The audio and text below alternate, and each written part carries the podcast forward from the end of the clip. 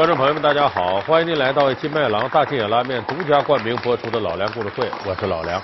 我们上一期节目，给大家介绍了香港著名的功夫团队七小福啊，前世今生到底是怎么回事？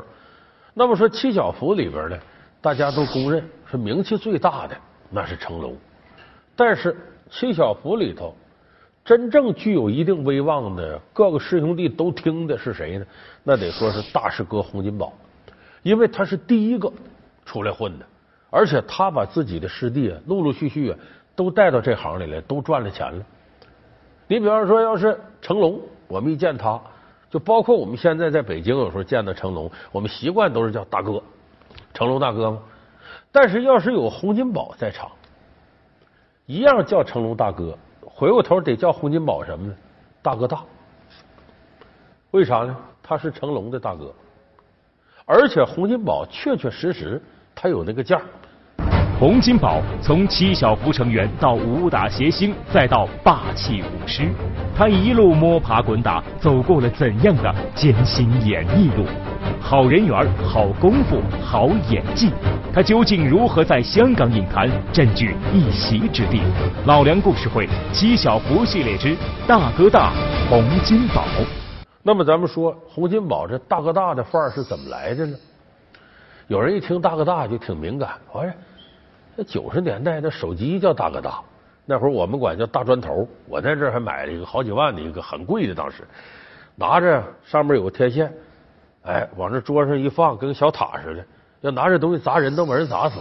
大哥大，你还别说，洪金宝这个大哥大和这个真的大哥大真有点关系。洪金宝是香港名人里头啊第一个公开使用大哥大的人，头一个。哪年？这一九八五年、八六年，就这东西刚有的时候，洪金宝就使了。啊，洪金宝香港名人里头头一个用大哥大的。那么他当时被别人认为这是大哥里的大哥，也和这手机有关。他八六年的时候呢，洪金宝自导自演了一个片子，他当导演。这片子是个滑稽戏，叫《富贵列车》。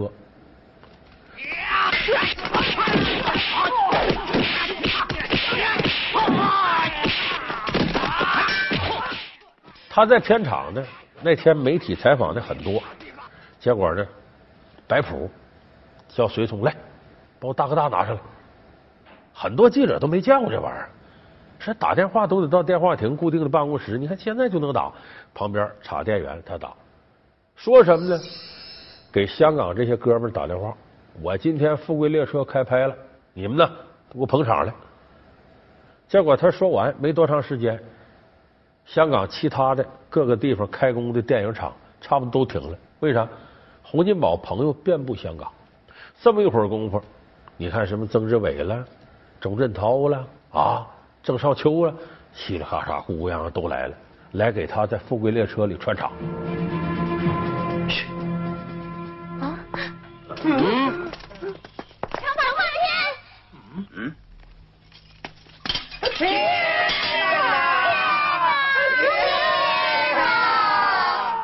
不许吵！住嘴！不许吵！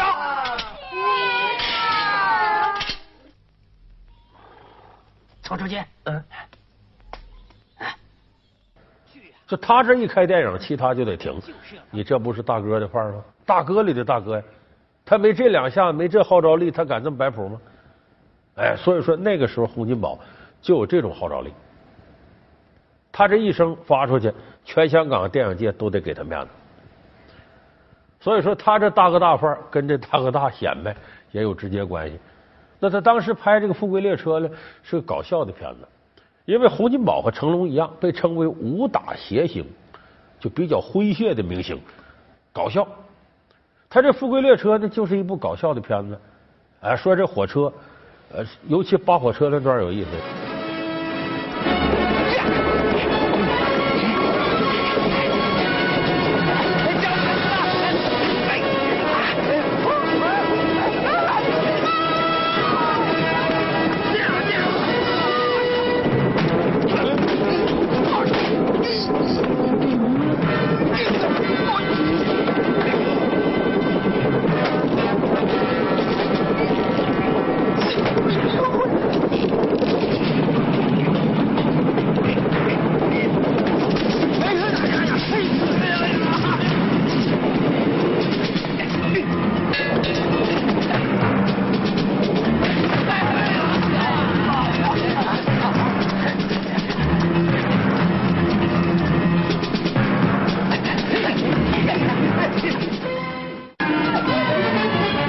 骑着马追火车的，还有拉洋车追火车的。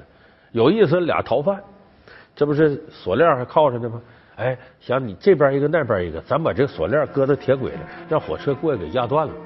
结果洪金宝发现了呢，哎，这这几个人对话，你听这场面跟说相声一样。哎呀，有人呐！不用怕，他不一定看见我们，就算看见，也未必知道我们想干什么。喂，你们在干什么？那我说对了吧？他真的不知道啊！哎，我们来散步啊！散步。镇定点，他未必看见我们脚上的铁链，看见也不知道我们想干什么。蒋弄断铁链子，走远点糟糕，他知道了。知道也未必明白，咱们走远点。哦，出来，来，走啊，进来。哦，嘿，哎呀，就那个时候，香港这种滑稽武打呀，成龙、洪金宝那是绝对的开山武师。洪金宝这三个字呢，是他后来起的艺名。他姓洪不假，但是呢，在七小福里头呢，艺名叫元龙。走向社会以后呢，挣钱了以后呢，给自己改名叫洪金宝。其实“金宝”俩字就是恭喜发财的意思。那么，洪金宝作为一代功夫巨星啊，他和很多人都不一样。你见没见过像他这么胖的武打明星？没有。你就想想成龙那时候，甄子丹什么样，赵文卓什么样，吴京什么样啊？没有一个像他这么胖的，这胖是他个特点，可是呢，在武打界不吃香，为啥呢？这武打界胖你啥便宜都占不了，胖就意味着什么？行动迟缓，动作笨拙。但是洪金宝呢，我胖可不等于我功夫弱。咱们要细看洪金宝的身手，快的吓人。就这么胖的人，居然能打起来这么灵活。他有时候呢，也借电影里边的出口气。你像那李连杰演那个片子叫《倚天屠龙记之魔教教主》，李连杰演张无忌，那里边演他师爷张三丰，谁演的？就是这个洪金宝演的。贫道张三丰恳请两位放了我的小徒孙。见面不如闻名，威震天下的张三丰不过是个貌不惊人的胖子。不错不错，贫道的名气不过是江湖上的朋友吹捧出来的，实在是算不了什么。老家伙。怕死的滚到一边去，不然一百岁就是你的寿终之日。深呼吸也没用啊！你这个乌龟王八蛋！我今天一百岁，原来想不打架不讲脏话，你他妈王八蛋，非他妈逼我破戒！我他妈的吃力！你打我徒孙试试，你打他一拳，我就打他一百掌。他里边有段自我调侃。哎，魔教的人上山一看张三丰，哎呀，名满天下的武当祖师张三丰，原来是个胖子。洪金宝说：“胖子怎么了？胖子就不行吗？一动手，谁能打过张三丰？其实是借这桥段出口气。你不说我胖吗？我打的比你们都厉害。那么他这一身功夫，除了在七小福时候的刻苦训练呢，也跟他在片场不断磨有关。他当年甚至一开始跟李小龙学。”因为李小龙当时刚回到香港时候拍片子，他这一打把香港所有人都震了。因为李小龙那东西是真的，说是踢腿踢的这么快，下手这么快，截拳道作为一个全新的武术理念，把香港很多武师给震住了。有一次呢，拍《龙争虎斗》这片子，洪金宝也是这里边一个武师，那阵他就说白替身，啊，有时候做点武打设计。他到片场之后呢，哎，见李小龙挺兴奋。跑李小龙跟前，哎，李小龙打招呼，俩人也不怎么的交流，没交流好，就以切磋名义就动上手了。其实这玩意儿文无第一，武无第二，哎，一打起来谁也不服谁，这是。结果洪金宝没干过李小龙，他抬腿踢，还没等到人腰这儿呢，李小龙这腿到他脸这儿了，就说比他明显快一截，啪嚓就把洪金宝弄趴下了。但洪金宝一点没急，站起来说：“我真服你，你确实比我高。”哎，他跟李小龙俩人呢，还这么不打不相识，还熟悉了。后来在《龙争虎斗》里，俩人还有一段合作，有一段对打的戏。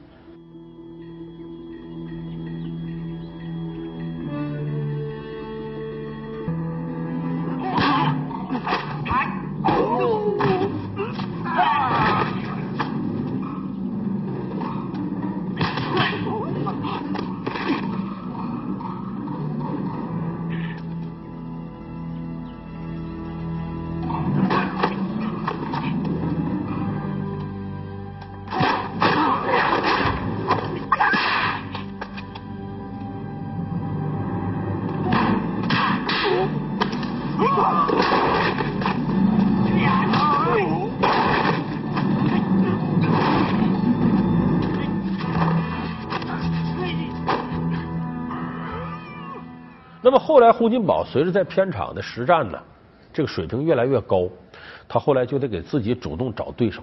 我们都知道李小龙没几年就死了，后来洪金宝自己拍个戏叫《群龙夺凤》，他请香港最著名的武打设计者，也是第一流的武师刘家良。刘家良老爷子应该是前年过世得了，这个人呢是黄飞鸿的嫡系传人，确实有两下子，南拳打的很好。完这样在《群龙夺凤》这个戏里边呢，到最后一块有一个长达五分钟的对打，洪金宝就跟刘家良说：“咱俩就真打真的打，这拍戏好看。因为那时候观众愿意看拳拳到肉，这一拳一脚上去都得是真的。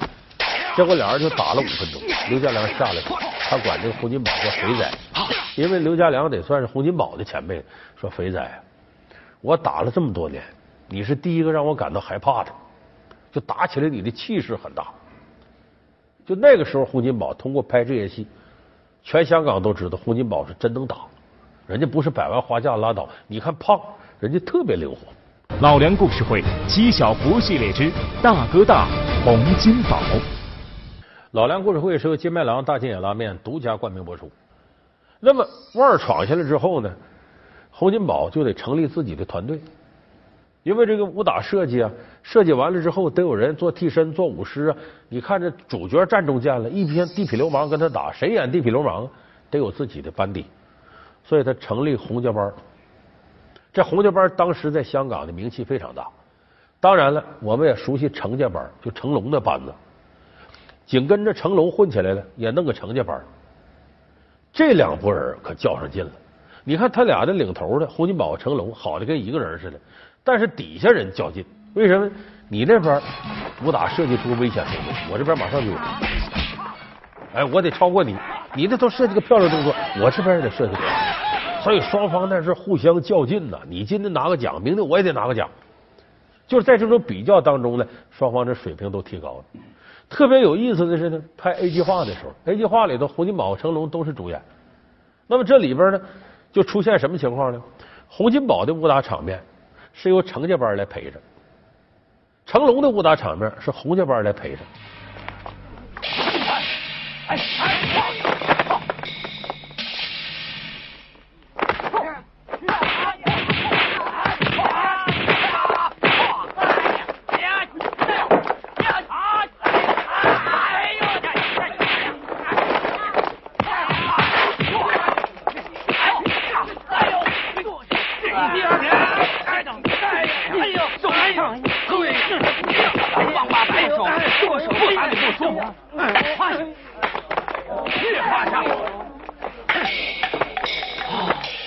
为啥呢？洪金宝跟一堆人打，把这些人都打趴下了；成龙跟一堆人打，把这些人打趴下了。如果要是自己的人，你像洪金宝打洪家班的人，成龙打程家班的人，自己人呢下不去手啊，都挺熟的哥们都跟我干，你说我把你打趴下，拳拳到肉很重，只能换过来。为啥？洪金宝打成家班的人，成龙打洪家班的人，不心疼，下手狠。说那可真是拍的拳拳到肉，非常真实。当时拍这个戏的时候，A 计划的时候，门口就停一辆车，面包车，把面包车所有的座都掰平了，上面都铺上被子。为啥？万一有打坏的，马上送医院。成龙管这车叫白车，为啥？香港的救护车嘛，俗称白车。他说我们这也白车，随时都送医院去。其中有一场戏特别有意思，要拍一个特写，就是啪一脚踢过去，踢脸上了，啪这人就翻跟头出去了。结果呢，上来一个，啪一脚踢昏过去了，说这怎么还没翻跟头呢？再来一个，啪一脚又踢昏过去，再来一个，啪，连踢昏过去七个，这镜头才拍完。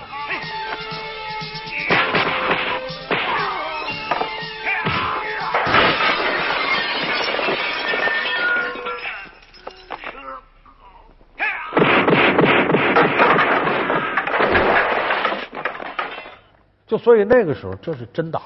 真干！你要没有点这实战精神，根本就玩不了这个。就洪金宝就在这种环境下，一点点把自己的团队就锻炼出来了。而且洪金宝呢，他绝不仅仅是自己能打，这个当武术设计啊，你必须得有个聪明劲儿，你得有想象力。洪金宝说：“我这辈子你看演过戏啊，就京剧，拍过电影，我当过演员，当过导演，当过监制，当过制片。他说这些行当所有里头，我认为我干的最好的是武术设计。就他对自己的武术设计很自信。你看前不久有个片子《叶问二》里边，他演个武师洪振南，有一段呢跟甄子丹演的叶问俩人打，他给设计了，怎么设计？一个圆桌，俩人就在圆桌上打，桌下边那不是桌椅板凳吗？板凳倒过来，这个比喻什么呢？就过去啊，有那梅花桩。说俩高手在梅花桩上打，梅花桩下边是什么呢？把这刀尖冲上，在底下沙地插上，意思是你谁在梅花桩掉下来，你就得死。他这里俩人比武呢，在圆桌上打，谁给打掉在圆桌下头，凳子都翻过来，腿朝上，就比喻这个刀林，就掉里头你就得死。哎，就是谁也不能下来，华山一条道。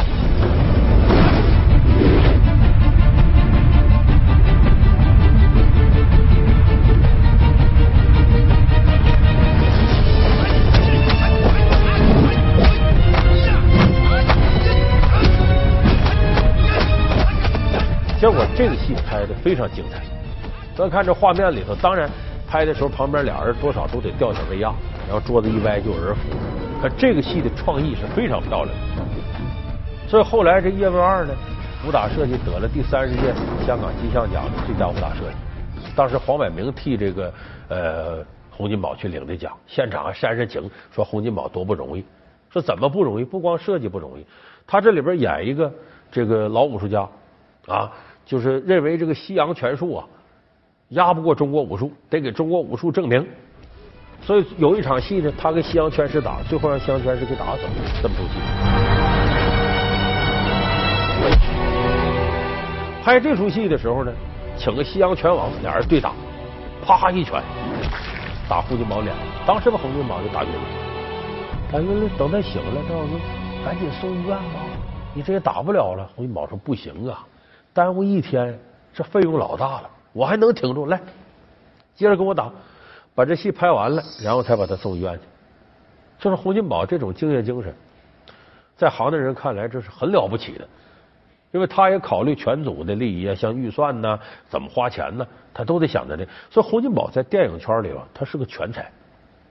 这个全才还体现在什么上呢？他不光拍功夫电影，他很早洪金宝就琢磨。这搞笑是无极限的，功夫可以跟任何东西结合呀。所以他很早时候他想个主意，拍个片子叫《鬼打鬼》，什么内容呢？其实就是鬼跟鬼之间打，就是开创了香港玄幻功夫片。咱们现在你看什么《开心鬼撞鬼》什么之类的，包括僵尸片，洪金宝都算是始作俑者。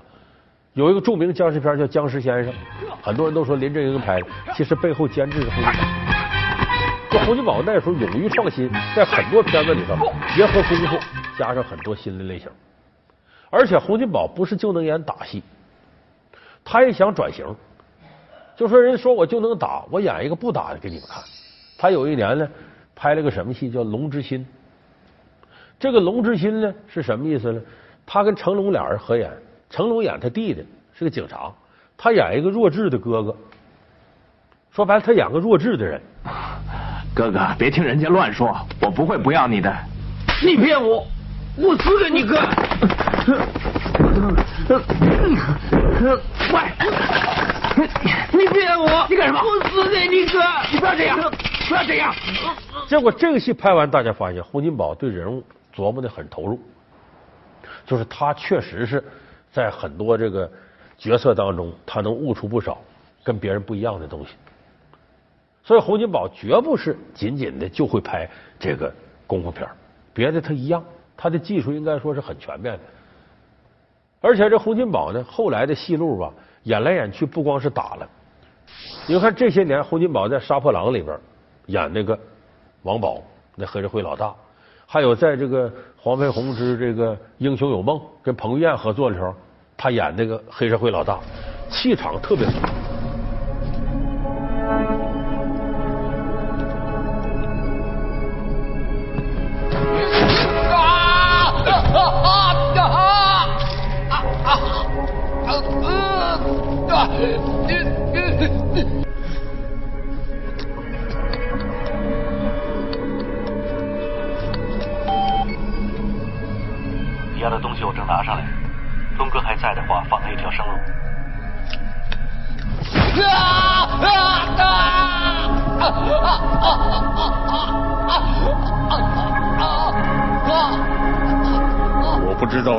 道他能够撑多久。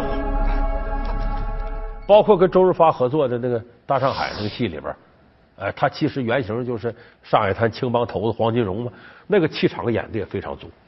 就是他对这些戏的琢磨，已经到了一定的高度。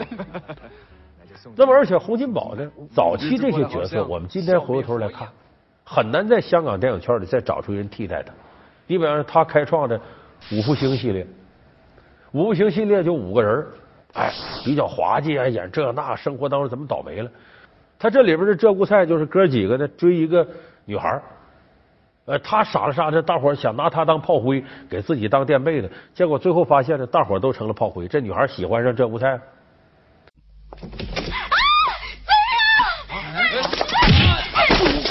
什么什么事？什么事？什么事？嗯嗯，这是我朋友茶壶。哎，哎，没有事情了，走吧。我是茶壶。对不起啊。哎，不用对不起啊，把他当贼看，完全是正常反应。哎，是啊，有没有踢疼你的脚啊？你真的没事啊？所以其实这个形象啊对洪金宝来说有点符号式的意义，就是洪金宝这个人全才，他全才的基础是什么呢？他有大智慧，他块头也大，大块头有大智慧吗？就是这个人是一个智商和情商都高的人，他才能混到现在的程度。洪金宝在香港影坛很多事摆得很平，无论是人脉啊，还是跟演员是私下的关系，还是投资干点什么事，洪金宝很少有栽大跟头的时候。就说他是一个在自己的世界里啊非常平衡的人，是个具备大智慧的人。